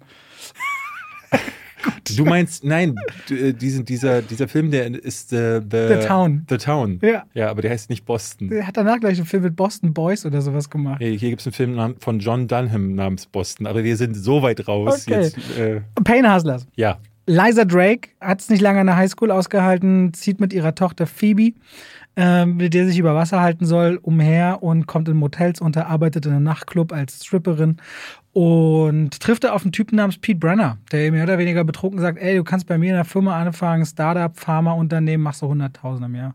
Und auf das Angebot kommt sie wirklich zurück und trifft auf einen Laden, der eigentlich kurz davor ist, pleite zu gehen, die aber ein Schmerzmittel haben, was für Krebspatienten besser wirkt und schneller anschlägt, statt in 30 Minuten innerhalb von fünf Minuten und eigentlich konkurrenzlos auf diesem Markt funktionieren könnte. Und da trifft sie auf ein System voller Lobbyismus, in dem sich dann die Frage stellt, naja, das können wir doch auch, das können wir doch besser. Mit Emily Blunt, mit Chris Evans in den Hauptrollen, Andy Garcia von David Yates inszeniert, der Legend of Tarzan gemacht hat und die letzten vier Harry Potter Filme und die drei fantastischen Tierwesen-Filme. Das ist erstmal Pain Hustlers seit letztem Freitag auf Netflix. Die erste Szene ist gleich Chris Evans und ich dachte so, ähm, sag mal, hat der schon immer so beschissen gespielt oder ist es neu? Der ist wirklich ein Totalausfall in Ja, dem Film. also Snowpiercer mochte ich ihn, aber ich glaube, in Snowpiercer muss er nicht The, so viel The machen. Gift mochte ich eigentlich auch Ja. von ihm. Bei der Serie sind wir auseinandergegangen, der Apple-Serie. Die mochtest du, glaube ich, gar nicht. Ich fand die noch ganz okay. Die Apple-Serie. Ja, es gab so eine, wo der Vater und das Kind verschwindet, glaube ich. Verschwunden, verschwiegen, verschwiegen. Oh, die habe ich gar nicht gesehen. Gab vor zwei, drei Jahren eine Apple-Serie mit Zuletzt ihm. habe ich ihn in diesem Anna de Armas-Ding da gesehen. Ja, und jetzt ist er voll in diesem Netflix-Ding halt anscheinend drin, Ja. dass er Netflix-Filme macht. Er wirkt wahnsinnig austauschbar und wie lange der Name noch herhält, um jedes Mal, weiß ich nicht, 10, 20 Millionen zu kassieren. Ja, ich meine, er ist auch jemand, der hat ja eigentlich total Angst vor der Kamera und davor, also der, der kämpft ja sehr mit inneren Dämonen. Ne? Mhm. Das macht es, glaube ich, noch schwieriger, wenn jemand so sehr struggelt mit sich, wenn dann die Leistung auch noch so kritisiert wird. Das hinterfragt dich ja noch viel mehr, machst Ja, du ja. das überhaupt richtig? Deswegen sage ich auf der einen Seite, der ist ein Totalausfall, auf der anderen Seite tut mir das eigentlich wirklich leid über einen Menschen, der damit so struggelt, das zu machen. Aber vielleicht ist es dann auch nicht der Beruf als Handwerk. So ich meine, wenn du als Handwerker arbeitest, um Ja, Rohre zu ja. verdichten und dann aber wirklich. Ich wollte trotzdem sagen, es gibt eine menschliche Ebene, der es leid tut, das zu sagen, auch wenn die professionelle weiß, das gehört natürlich auch gesagt. Ja, das Ja. gehört da le äh, leider Ja. dazu gesagt. Ich finde, die anderen sind deutlich besser, wobei E- Emily Blunt auch in ihrer Rolle, die ist so als so White Trash Stripperin völlig fehlbesetzt, wie ich finde. Äh, ne, die ist gleich in den ersten Szenen völlig überschminkt, wobei ich dachte, ich hatte so da so ein bisschen das Gefühl, sie ist so scheiße geschminkt. Das passt ein bisschen, bisschen zur Rolle, weil sie halt so dieses White Trash Mädel sein soll. Aber das kommt bei ihr ehrlich gesagt auch nicht so rüber. Äh, der einzige, den ich noch am ehesten Andy nett fand, Garcia, war Andy ja. Garcia, der mir besser gefallen hat als in Expendables zum Beispiel. Was ich bei Emily, ach Gott, naja, das war seine, glaube ich, schlechteste Leistung, die ich jemals von Andy aber es ist immer wieder witzig, ne, dass du Schauspieler hast, die, die in dem einen Film Ja. holen die dich voll ab und im anderen denkst du, wer, was ist denn das Manche für eine sind, Banane? manche arbeiten extrem stark an ihrer eigenen Performance und setzen das auch durch am Set, wie sie sich Dinge vorstellen. DiCaprio ist ja zum Beispiel auch einer der bekanntesten, dass er ja an Drehbüchern dann mitredet und dann Tarantino und so ihm ja auch dankbar sind. Und dann gibt's aber Fälle, auch Anthony Hopkins, der ja manchmal richtige Fehlgriffe hatte, Mhm. aber meistens eigentlich richtig gut ist. Wo du aber siehst, dass Schauspielführung da ganz unterschiedlich laufen kann. So wie bei Ben Kingsley, der sagt halt, es gibt die Filme, die machst du fürs Geld und die, die Filme, Ja. die machst du fürs One äh, for them, one for me, so Genau, ungefähr. ja. Aber bei Emily Blunt fand ich sehr, sehr spannend. Ich fand eigentlich den ganzen Film, dass du siehst, dass sie eine viel zu gute Schauspielerin für dieses Drehbuch Ja. ist. Die kann normalerweise auch nur aus, du siehst es ja in der Quiet Place, die kann mit nichts, mit ihrem Blick und der Kamera, die auf ihr ruht, so viel Spannung erzeugen, dass ich jedes Mal dachte, die, das ist hier Perlen für die Säue. Weil sie spielt so auch als Liza Drake eine, die hat sowohl die Bindung als Mutter zu ihrer Tochter, die sie beschützen will, aber selbst eine Mutter, zu der sie auch eine ganz schwierige Verbindung hat. Das ist eigentlich eine super spannende Figur drin. Und dann, ich finde, das sieht aus wie so eine erste Drehbuchfassung von Wolf of Wall Ja, Street. ja. Es ist eine klassische Aufstiegs- und Fallgeschichte, in der das Problem ist, dass Emily Blunt eigentlich viel zu stark ist für das, was David Yates inszenieren kann. Da wird überhaupt nicht das abgerufen, aber das wirklich Bittere ist, er weicht komplett der Ernsthaftigkeit des Themas aus. Und das nimmt dem Film den Boden, auf dem er stattfinden müsste. Opioidkrise und Schmerzmittel missbrauchen, vor allem wenn du Painkillers oder Dopesick zuletzt hattest, also Serien, die das explizit aufnehmen und Fentanyl als Krise, die heute, wenn du heute dir so Dokus anguckst, gibt so einen Typen, dessen, der geht einfach nur in, in den USA in die verschiedensten Ecken und trifft dort zwei Stunden lang Leute. Und wenn der gerade in Chicago ist oder was in San Francisco inzwischen los sein soll, so die Stadt, die immer einen gewissen Glanz und Glory hat, also was es da für Fentanyl-Ecken geben soll, soll so tragisch und dramatisch sein, dich diesem Schicksal so zu entziehen und vor allem uns eine Hauptfigur zu präsentieren, deren wichtigster Wandel so passiert, ohne dass ich wirklich mit ihr miterlebe. Wann packt sie wirklich mal das Gewissen? Da macht er es sich David Yates viel zu leicht. Ja, ja. Und der Film macht in der ersten Stunde, fand ich, Spaß und einen schönen Aufstieg, aber danach verspielt er ganz viel von dem. Und vor allem nach zwei Tagen habe ich das fast vergessen. Naja, vor allen Dingen, er, er will so eine, so eine Mischung bringen aus so vielen Elementen. ne? Der Anfang wirkt so ein bisschen wie Aaron Brockovich, eine Frau, die aus dem Nichts kommt und sich dann aber aufgrund ihrer, ihres scharfen Geistes ganz nach oben durcharbeitet. Dann ist es, wie gesagt, ein bisschen Wolf of Wall Street und da hatte ich jetzt äh, den Vergleich ja zu Painkillers zum Beispiel. Da, da hatte ich immer dieses Überdramatisierte. Da gibt es so einen Subplot mit Taylor Kitsch oder ja, Taylor Kitsch heißt er, glaube ich, ne? Mhm. Der, ähm, den kennt man ja mittlerweile ich, aus Battlefield zum Beispiel. Nee, Battleship. Battleship hat er zum Beispiel gespielt oder John Carter auf Mars. Und der spielt da jemanden, auch solche Figuren gibt es hier in Pain, Pain Hustlers, die tatsächlich von Fentanyl abhängig sind und daran verenden zum Teil. Und äh, da ist es total übertrieben. Das ist sehr dramatisch alles. Und da wird er dann konfrontiert mit seiner Familie, aus der er sich langsam rauslebt. Kali neben mir hat geheult wie ein Schlosshund über diese Figur in Painkillers. Hier in Pain Hustlers versuchen sie das auch, aber es gibt keinen dieser Aspekte. Also weder der Humor funktioniert richtig, diese Situation, die dann an Wolf of Wall Street erinnern, ist natürlich diese High-Life-Party-Szenen, die funktionieren nicht wirklich, aber auch der emotionale Punkt, äh, Punkt funktioniert nicht wirklich. Und dann gibt es diesen moralischen Aspekt, der ja über äh, Emily Blunt erzeugt werden soll. Der funktioniert auch nicht. Und ich finde, dadurch, dass Chris Evans so schlecht spielt, funktioniert auch diese Seite nicht wirklich. Und dadurch wusste ich so, das war wie so ein glibberiger Fisch. Ich wollte immer zugreifen, weil ich eigentlich fand ich es nicht uninteressant und ich fand es auch nicht schlecht gemacht, aber ich konnte nicht. Ich konnte es mir mhm. immer wieder entglitten und das war Pain Hustlers so ein bisschen. Es gibt so ganz beispielhaft, finde ich, für das Spiel von Emily Blunt eine Szene, die Tochter hat ab und zu Anfälle. Ja. Sie sehen aus wie epileptische Anfälle, ist aber nicht Epilepsie. Und wie sie ihre Tochter an den Arm hält und sie da streichelt. Das ist voll beschützt. gut, die Szene, ne? Und das zeigt die Qualität. Das ja. zeigt die Qualität, die da ist und die ein Regisseur, wenn er solche starken Mittel vor der Kamera hat, nicht einsetzen kann, dann merkst du, woran es liegt. Ja, ja. Und das ist dann doch, dass er da limitiert ist. Haben wir noch was von den mittelmäßigen bis schlechten oder kommen wir jetzt einfach mal zu Beispielen, wo wir sagen, mh, hm, krasse Scheiße? Naja, einen Film müssen wir auf jeden Fall so, weil er diese Woche startet. Anatomie eines Falls. Ah ja, der, ah, der startet schon. Der startet ja. jetzt am 2. November im Kino. Poor Things können wir immer noch notfalls schieben. Aber mhm. Anatomie eines Falls, der Gewinner der Goldenen Palme äh, in Cannes dieses Jahr. Sandra Hüller ist damit weltweit, äh, hat wahnsinnig Aufmerksamkeit bekommen. Auch mhm. Hollywood Reporter, eigene Shows. Aber es war nicht nur der Film. Welcher Film ist das noch? Ist es dieser KZ-Film, in dem sie noch ist? Ja, Zone of Interest. Genau, das mhm. ist der andere. Ne? Und sie spielt hier Autorin Sandra. Die lebt mit ihrem Mann Samuel und ihrem Sohn Sohn Daniel, der eine Sehbehinderung hat, in den französischen Bergen in der Hütte. Sie wird am Anfang des Films interviewt von einer Studentin, dann löst sich die Situation aber auf, weil relativ laute Musik gespielt wird vom Dach aus, wo der Mann gerade arbeitet. Und dieser Mann wird ein paar Tage später tot aufgefunden. Vor dieser Hütte, im Schnee, mit Blutspuren. Was ist passiert? Das ist die Ausgangssituation von Anatomie eines Falls. Ja, und daraus spinnt sich dann so ein, eigentlich über weite Teile des Films so ein Gerichtsprozess-Thriller, in dem Sandra Hüller dann irgendwann, weil ne, es wird ihr dann vorgeworfen, sie muss es eigentlich gewesen sein, gibt keine andere Erklärung dafür. Sie war die Einzige, die mit dem Mann zu diesem Zeitpunkt im Haus war. Und dann wird sich, da wird versucht zu klären, ist es Selbstmord gewesen, war es Mord, was kann, was kann noch dahinter gesteckt haben. Der Film wird dann im Laufe der Zeit aber tatsächlich auch noch mehr ergründen, was eigentlich viel mehr dahinter gestanden hat, nämlich was ist in dieser Ehe denn schiefgelaufen? Ähm, was hat zu diesem Punkt geführt? Weil wir lernen, dass die, die Oberfläche, die sich im, uns am Anfang äh, präsentiert, die ist der, sehr viel komplexer, sehr viel weit verzweigter.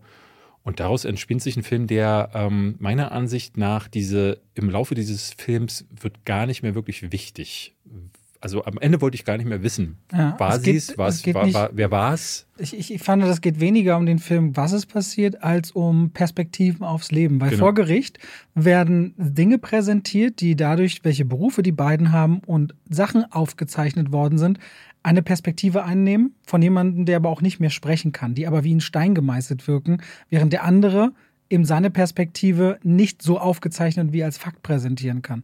Und dadurch ergibt sich so ein Bild von Wahrheiten, Perspektiven, wem und was glaube ich und dazu die Ebene, dann habe ich mein Kind, was ich beschützen muss.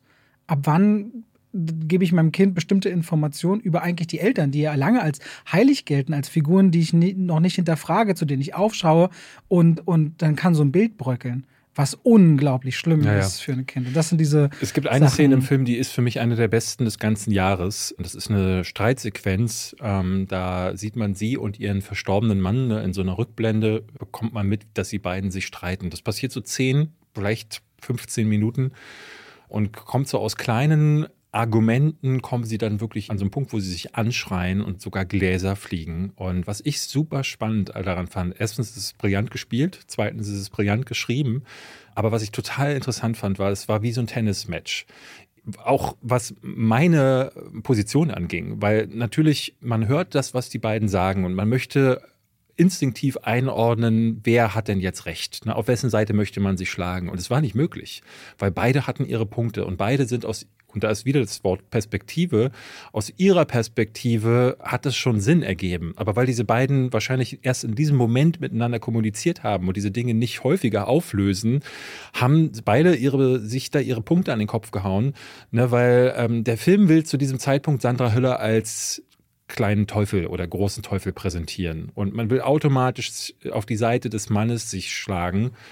Und es ist mir gar nicht gelungen, weil ich merkte so, das, was sie sagt, ist vollkommen richtig. Und es ist so clever beobachtet, es ist so toll geschrieben. Und was ich auch gemerkt habe, was ich richtig klasse fand, war dieses, dieses Spiel mit den Rollenbildern. Man merkt das auch in diesem Prozess. Sie wird ja in Frankreich äh, vor Gericht gestellt. Da ist das System auch nochmal, glaube ich, ein anderes als hier in Deutschland. Und es war erstmal generell ein bisschen skurril, aber wie auch der äh, die Staatsanwaltschaft ja. mit ihr umgegangen ist, war wirklich zum Teil ähm, schwer mit anzusehen. Super misogyn. Und du siehst halt, dass gerade weil sie nicht die klassische Frau ist, so, weil sie in diesem Film der Vater ist eher oder besser verbunden mit dem Kind. Sie ist die, die Karriere macht, weil er sich zurückzieht. Also sie, sie ist weniger Familie als er. Sie folgt eher so auch ihren sexuellen Gelüsten, als man das jetzt eigentlich normalerweise dem Mann zuordnet. Aber würde. sie ist auch bereit, trotzdem zu opfern genau. und sich zu entwurzeln für. Aber man hat das Gefühl, dass sie unter Generalverdacht in diesem Prozess gerät, weil sie eine Frau ist. Und der Film spielt auch damit sehr schön. Und dadurch ist es Du erwartest ein Gerichtsdrama, bekommst aber so viel mehr als das. Und du bekommst dazu noch eine der besten schauspielerischen Leistungen des ganzen Jahres. Ich finde, Sandra Hüller ist für mich gesetzt für den Oscar. Die spielt sich da wirklich um Verstand. Für mich ist Emma Stone gesetzt für den Oscar. Äh, ja, aber, ja, ja. Aber die beiden. Klar, die beiden. Aber ich weiß nicht, ob sie Sandra Hüller die Aufmerksamkeit geben werden. Ich weiß es auch nicht. Wobei Weil sie, spielt, wenn sie, spielt so in, viel Zone, Fran in Zone of Interest soll sie halt auch sehr stark sein. Es ist ja häufig so, dass die Oscar-Jury einen Oscar gerne auch verleiht für so eine Gesamtleistung innerhalb eines Jahres. Aber zwischen den beiden, bis jetzt im Jahr, für mich ja. ich nicht, was sonst ja. äh, dazwischen kommt. Sie muss ja auch, ich meine, du musst überlegen, sie spielt in dem Film auch eine Deutsche, aber sie spielt diesen Film zu 75 Prozent in Englisch und 25 Prozent auf Französisch. Ja. Da habe ich so ganz persönlich, muss ich sagen, wahnsinnigen Respekt davor. Der Streit ist auf Englisch und da dachte ich, während sie sich streiten auf Englisch, dachte ich so, krass, voll gut. Und es gibt so eine Situation, da wirft ihr der Mann in den Kopf, dass sie ja ständig so auf Englisch sprechen müssen und wo sie dann meint so, ja, aber ich bin Deutsche, wir sprechen beide in einer Sprache, die uns unbekannt ist. Und es ist so ein, so ein perfektes Beispiel für Perspektive auf so, ne, der mhm. eine denkt so, jetzt habe ich ein Knockout-Argument und dann sagt der andere, nee, hast du nicht, selber, ja, hier, Spiegel. Und wie auch Streits manchmal laufen, wie die Positionen der Beziehung sind. Der eine arbeitet zum Beispiel sehr viel mit Vorwürfen, ja. während die andere mit Fakten Fakten arbeitet, ja. aber dadurch wirkt sie kalt und genau. distanziert. Genau. Und aus dieser Kälte und Distanz entwickelt man, dass sie ein Motiv hätte, dass sie ja. dann auch bereit ist zu morden. Nee, sie ist einfach, sie weiß, wovon sie redet, wenn sie dann streitet, weil sie, also es ist ein sehr, sehr, muss auch sagen, anspruchsvoller Film. Lang auch. Ja, zweieinhalb Stunden. Ja. Aber ein wirklich gutes Ding. Mega. Ich fand ihn richtig stark. Also Anatomie eines Falls oder Dünschüt? Nee. Anatomie, Anatomie Dünschüt. Dünschüt. Wir haben aber noch einen gesehen und ich glaube, einen Tag später, ne? Einen Tag danach haben wir, äh, oder davor, ich weiß es gerade gar nicht. Auf jeden Fall haben wir danach, danach haben wir einen gesehen, der nochmal für mich besser gewesen ist, nämlich Poor Things. Der einzige Film, den ich dieses Jahr fünf Sterne gegeben habe, und ich, also ich möchte mich nicht zu weit aus dem Fenster lehnen, aber ich habe jetzt nichts auf dem Schirm, wo ich glauben würde, da würden nochmal. Das ist mein zweiter, glaube ich, fünf Sterne. Barbie hast du noch nee, gegeben. dritter. Dritter? Dritter. Ich habe The Whale und Spider-Man Across the Spider-Verse. Und Barbie? Neun. Ah. Also viereinhalb. Und damit schalten wir rein in die Werbung. Ach, weißt du, was ich letztens dachte? Ich lief durchs Haus, David, und habe gesungen. Weißt du, was ich gesungen habe? David ist der beste Freund der Welt. Das mache ich morgens, aber dann, wenn langsam Mittagszeit ist und ich was kochen will aus guten Zutaten, die lange haltbar sind, Aha. dann gehe ich durchs Haus und singe Oh, Coro mio. Socorro mia. Mhm. Und denke immer an die Choro-Drogerie. Ja. Singen die Katzen die, auch mit? Die, manchmal ja. Und es kommt drauf an, ob sie ja. gerade schlafen. Wenn ihr sagt, ihr wollt haltbare Lebensmittel in großen Mengen haben, das können Nüsse sein, das können hauchdünne Apfelchips sein, das kann Reis sein, kann Pasta sein. Ich habe, auch wenn ich Salate mache, immer schön so Zuckermais aus der Dose, ob wieder Erbsen, Kichererbsen, wenn ich Hummus mache, leckere Tahini. David, es gibt so unglaublich viel bei Koro. Ich habe jetzt auch deren Teller bestellt. Die haben schöne Teller und ihre Edelstahlpfannen sind richtig gut. Ich habe damit schon zubereitet. Also immer wieder was, was, Neues zu entdecken. Die haben Teller und auch Schüsseln. Auf jeden Fall, schaut euch bei der Koro Drogerie gerne mal um. Da werdet ihr fündig. Richtig gute Zutaten zu einem fairen Preis, wo ihr auch immer sehen könnt, wie sich der Preis entwickelt hat über die letzten Jahre. Und wenn ihr sagt, oh, das, was der Robert da sagt, der kocht ja gerne, der wird ja keinen Scheiß erzählen, das probiere ich auch mal aus, dann könnt ihr bei der Bestellung auch noch Schwafel 5 im Bezahlvorgang verwenden. Schwafel als Wort, 5 als Ziffer und spart nochmal 5% auf den eh schon sehr fairen Preis. Danke an die Koro Drogerie. Und damit schalten wir raus aus der Werbung zurück in den Podcast. Der neue von Yorgos Lantimos, äh, der hat ja in der Vergangenheit Filme gemacht, die äh, ich sehr gerne als weird beschrieben habe. The Lobster ist zum Beispiel einer. Filme, die aus ihrer ähm, herrlichen Strangeness, die waren immer intelligent geschrieben, aber eben auch herrlich strange, haben die so eine Faszination und so eine regelrechte Sogkraft auf mich ausgewirkt. Dann hat er Thriller gemacht, wie Killing of a Sacred Deer, die unangenehm bis ins Mark sind. Und mit The Favorite dann fast seinen mainstreamigsten Film, kann man sagen, und der trotzdem aber auch noch äh, völlig weird war. Er ist aber auch jemand, der seine Darsteller immer auch zu Höchstleistungen anspornt. Und das macht er hier jetzt wieder. Ein Film, der wieder, der ist eher wieder weird. Ne? So ganz am Anfang habe ich bei Poor Things gedacht, wo will er hin? Was ist denn das? das es gibt eine Szene, glaube ich, glaube ich, eine der ersten. Da sitzt Willem Dafoe mit völlig zer schnittenem Gesicht. Also du merkst, er, äh, er sieht eigentlich aus wie Frankensteins Monster. Nur ja. ist er hier eher der Frankenstein, weil das kann man schon mal sagen, es ist eine Frankenstein-Geschichte, aber weit mehr als das. Und sitzt dann am Tisch und öffnet den Mund und macht dann und dann kommt so eine Blase raus, die dann so in den Himmel fliegt und zerplatzt. Und ich dachte, hm, was ist das? Und ich habe vor allen Dingen gedacht, weil ich ja weiß, dass du die Lantimaus-Filme bisher schwer zugänglich fandest, oh, was wird Hugo Robert jetzt sagen? Der ist bestimmt gerade schon innerlich ah, am Sterben. Äh, wirklich, nein. Ich, ja, ich, wirklich, ich habe mich bisher immer, immer wie schwer getan. Gerade bei The Favorite muss ich ja immer anhören, wie toll der Film ist. Und ich so, mm, mm ich werde nicht warm damit. Aber Poor Things ist wirklich ein Meisterwerk. Dieser Film sieht so fantastisch aus, aber worum geht es erst einmal ganz kurz? Du hast gerade gesagt, es gibt Willem Dafoe und der hat Frankenstein-mäßig einen Menschen, bei sich. Bella Baxter heißt sie, die sich aber eher verhält wie ein Kleinkind und entdeckt die Welt und entdeckt die Geschichte der Menschheit und die Umgänge. Wie geht man als Menschen miteinander um? Die entdeckt aber auch sich und die entdeckt ihre Weiblichkeit und die entdeckt letztendlich, dass sie ja mal ganz neutral fragen kann, da sie ja von den Geflogenheiten unter Mann und Frauen so gar nichts weiß. Warum kann ich nicht das und das tun? Und mit dieser Einstellung geht sie durch die Welt mhm. und stößt damit jedem und allem von Rang und Namen vor den Kopf, die nämlich auf diese einfachen Fragen gar keine Antworten haben. Und ja, beziehungsweise so diese Normen, die in der Gesellschaft ja. auch äh, damals ja noch mal mehr, aber äh, auch heute ja noch gelten, wo dir die Leute regelrecht zusammenzucken siehst und so, hä? Darf man sowas fragen? Und äh, sie fragt die, also wie, wie Kinder ja so sind. Ne? Ich lebe halt mit einer Neunjährigen zusammen und was da für Fragen kommen. Also nicht ausschließlich. Ja, das natürlich nicht. Komisch. Ja, aber also sorry. Und es gibt manchmal so Fragen, neulich erst zum Beispiel, da fragte sie mich, warum bist denn du eigentlich so selten nackt? Und ich dachte so, ich finde zum Beispiel, dass, äh, weil die Kleine läuft halt fast ausschließlich nackt durch die Gegend. Und da ich ja nicht ihr richtiger Vater bin, ist es bei mir immer so ein Ding, wo ich denke, so, es ist, ist da eine Schamgrenze, die ich vielleicht haben sollte? So, weil bei meiner eigenen Tochter wäre das vielleicht nochmal weniger so. Und ich dachte dann auch so, wieso fragt sie denn sowas? Aber ja, Kali und sie lieben es so einfach so, die haben gar kein Problem damit, sich zu zeigen. Aber in meiner Familie gab es Nacktheit nicht. Alle sind, meine Mutter, mein Vater, die haben sich immer alle angezogen.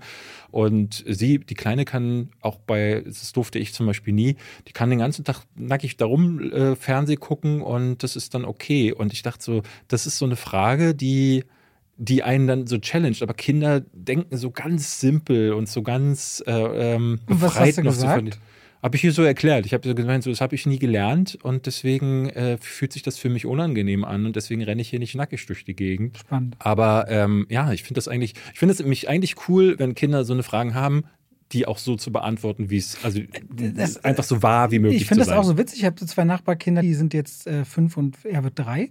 Nee, wird viel, glaube ich. Und dann auch diese Kindlichkeit, wie Dinge ankommen. Ne? Die Frage, Im Sommer laufen wir zum Garten, sagen, die müssen mal auf Toilette. Und ich sage, dann kannst einfach hier einen Garten machen, such dir eine Ecke.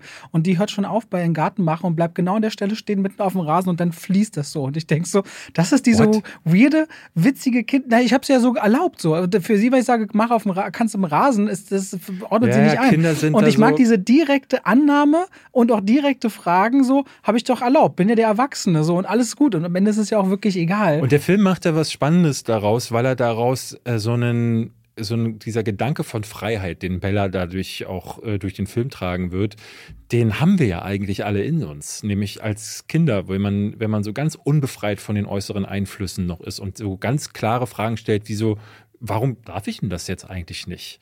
Etwas verschafft mir Lust, wie zum Beispiel Essen oder Sex zum Beispiel warum darf ich das nicht eigentlich immer haben? Ne? Und das finde ich sehr spannend, dass der Film genau daraus dann einen Teil seiner Geschichte spinnt.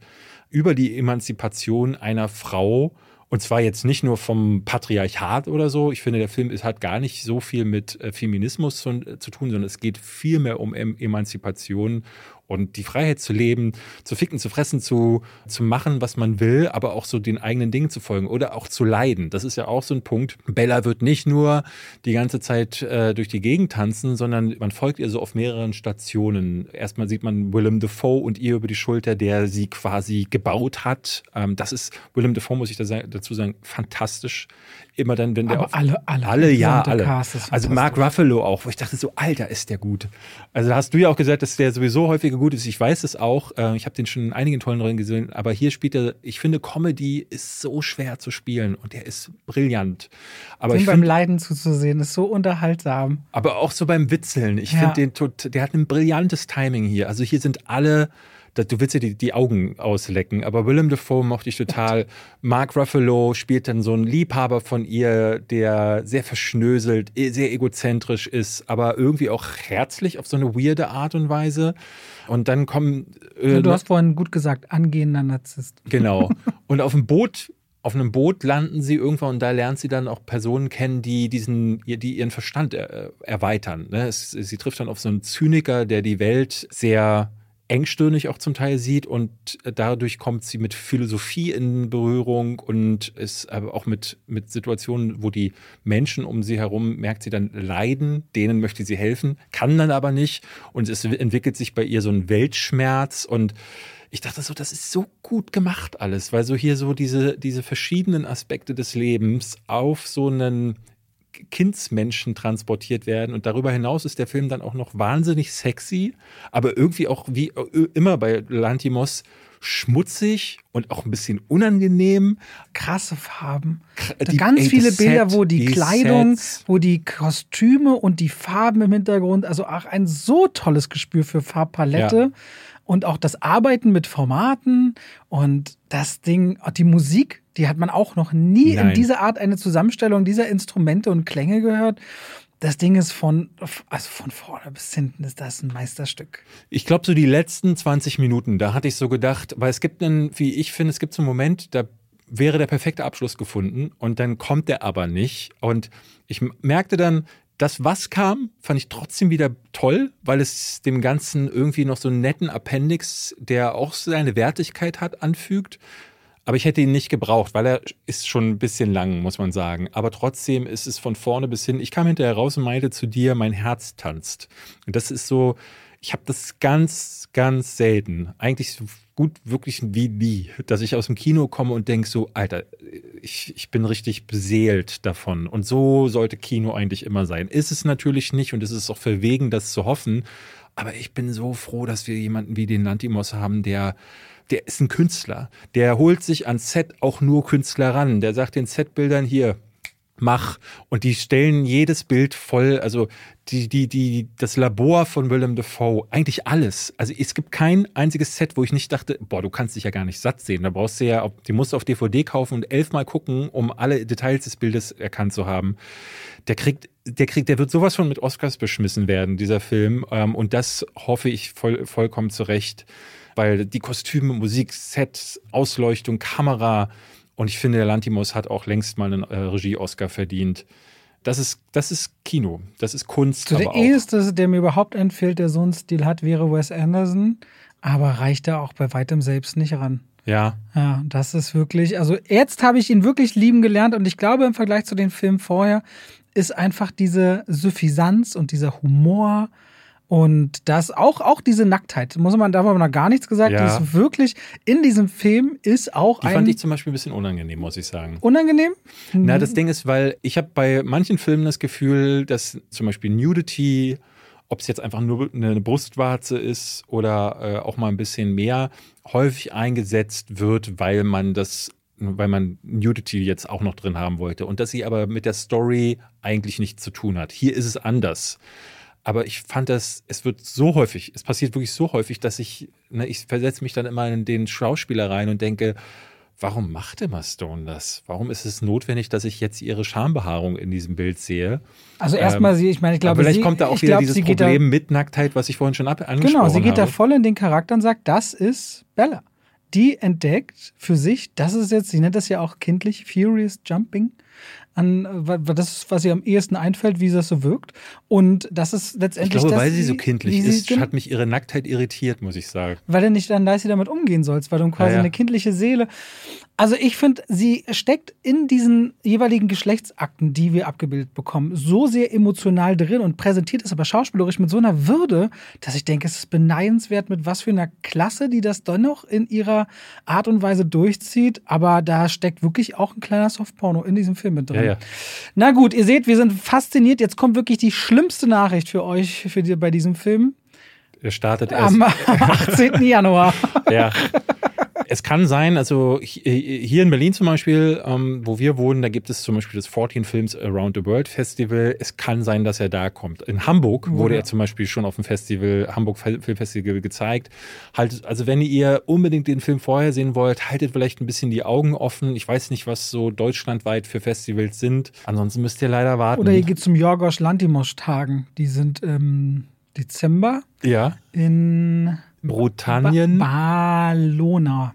Bo ja, Ballona. da geht ihr dann dahin. Ballona, genau. Tony Surroundy macht ba die Nein, Ballona. Ballona ist genau an der Grenze von Hamburg, Bremen und Berlin. Genau da, wo die drei sich treffen, ja. sind die Jorgos Lantimos-Tage. Na krass. Also im Dezember im Ballona Dreiecksviertel geht ihr dann da alle hin, sehr schön. Ähm, Ballonia, nicht, dass ihr ins Falsche geht. Ballonia, das ist noch ein I vor dem A. Ich glaube, wir sind jetzt so weit. Äh, ja. Wir hatten eigentlich vor, heute noch über die, ne, weil ihr habt es bestimmt mitbekommen, Matthew Perry ist gestorben, aber nicht nur der, äh, Thomas Dannenberg ist vor ein paar Wochen schon von uns gegangen. Ende einer, September. Einer der ja, wichtigsten Sprecher, Synchronsprecher wir werden das mal an anderer Stelle. Wir wollen mal demnächst vielleicht so ein Special über die Verstorbenen. Vielleicht machen wir das auch Ende des Jahres, wenn so wir eh eigene, aufs Jahr zurückblicken. Eigene, gerade bei Matthew Perry. Ich habe mir jetzt tatsächlich die Biografie auch bestellt, weil die soll sehr, sehr lesenswert sein vom letzten Jahr. Weil der geht ja gnadenlos ehrlich mit seiner Suchtthematik und so da um. Ja, das hat er ja sowieso in den letzten Jahren. Ich hätte jetzt auch so, der hat, der, der, der, der hat ja auch geschrieben, dass er seine sechste und siebte Staffel Friends hat er mit Fusionsnadel im Arm unterschrieben. Oh nein. So. Der war 64, 65 Entzüge, ganz viele Kuren, der war am Set fast immer. Der, der zeigt richtig drauf, in den Staffeln findest du noch Interviews von vor Jahren, wo er sagt, war er dick, zeigt er, das Alkohol, das Kokain, das ist das Opioid, das sind die Tabletten. Immer, ich hatte mich beim Gucken früher immer gewundert, so, wenn er mal ein bisschen dicker und ein bisschen sehr viel dünner yeah. war, dann kann er direkt zuordnen, was er dann genommen hat. Und er hat einen richtig krassen Weg, aber sich auch viel eingesetzt dafür. Und gerade jetzt am Ende, der ist jetzt ja nicht klassisch an, anscheinend mit irgendwas draufgegangen, sondern ja, der war wohl gerade clean und der hat, ja, der hat Sport Körper, getrieben, der, war, so der hat gerade der hat gerade eine Kinorolle bekommen für ein Drama, der hat sich eigentlich also schade, also ich merkte richtig, ich las das morgens und dann war ich richtig traurig. Ich habe zu dem jetzt ja nicht traurig. so das Verhältnis, weil ich äh, Friends nie gesehen habe und auch die Filme mit ihm äh, haben mich nicht erreicht, sodass ich da einfach keine Verbindung Aber du merkst, hatte. dass die Welle ganz schön groß ist so auf Social Media? Ja, ja, klar. okay. ja, er war einer, also äh, gerade durch Friends, glaube ich, war er einer der Stars. Aber ja, das haben wir jedes Jahr, dass Leute von uns gehen, wo du denkst so, boah, wo waren die die ganze Zeit? Oder äh, oh nee, nicht, nicht der. Ja. ja. Nun gut, dann hören wir uns nächste Woche wieder. Wissen wir schon, was wir da so haben werden? Oder Ja, nicht The Marvels. Wir, wir, wir bekommen The Marvels ab Dienstag gezeigt und du bist in München. Und Ich ich bin bin, in München. beim Nasenarzt. Ich kann ja nicht mehr riechen jetzt. Äh, dieses Ja. Jahr ist es so schlimm geworden. Ich kann wirklich gar nicht mehr riechen. Und ich bin ehrlich ge- gesagt ein bisschen abgefuckt darüber, weil ich merke, der Geschmack ist auch fast nicht mehr da. Zusammen, ja. Ich würde gerne herausfinden, warum das so ist. Und äh, das ist mir ehrlich gesagt wichtiger, als zu The Marvels zu gehen. Deswegen sprechen wir erst in der Woche darauf Ja. darüber. Kommende Woche haben wir aber wahrscheinlich den neuen Tribute von Panem-Film für euch. Da können wir schon drüber reden. Ja, Wenn es stimmt. gut läuft. Vielleicht hat David schon The First Slam Dunk gesehen. Genau. Sehen. Und ein bisschen was wird sich schon noch ansammeln. Aber bis dahin kommt erstmal gut über die Woche. Macht's gut. Danke fürs Zuhören. Tschüss.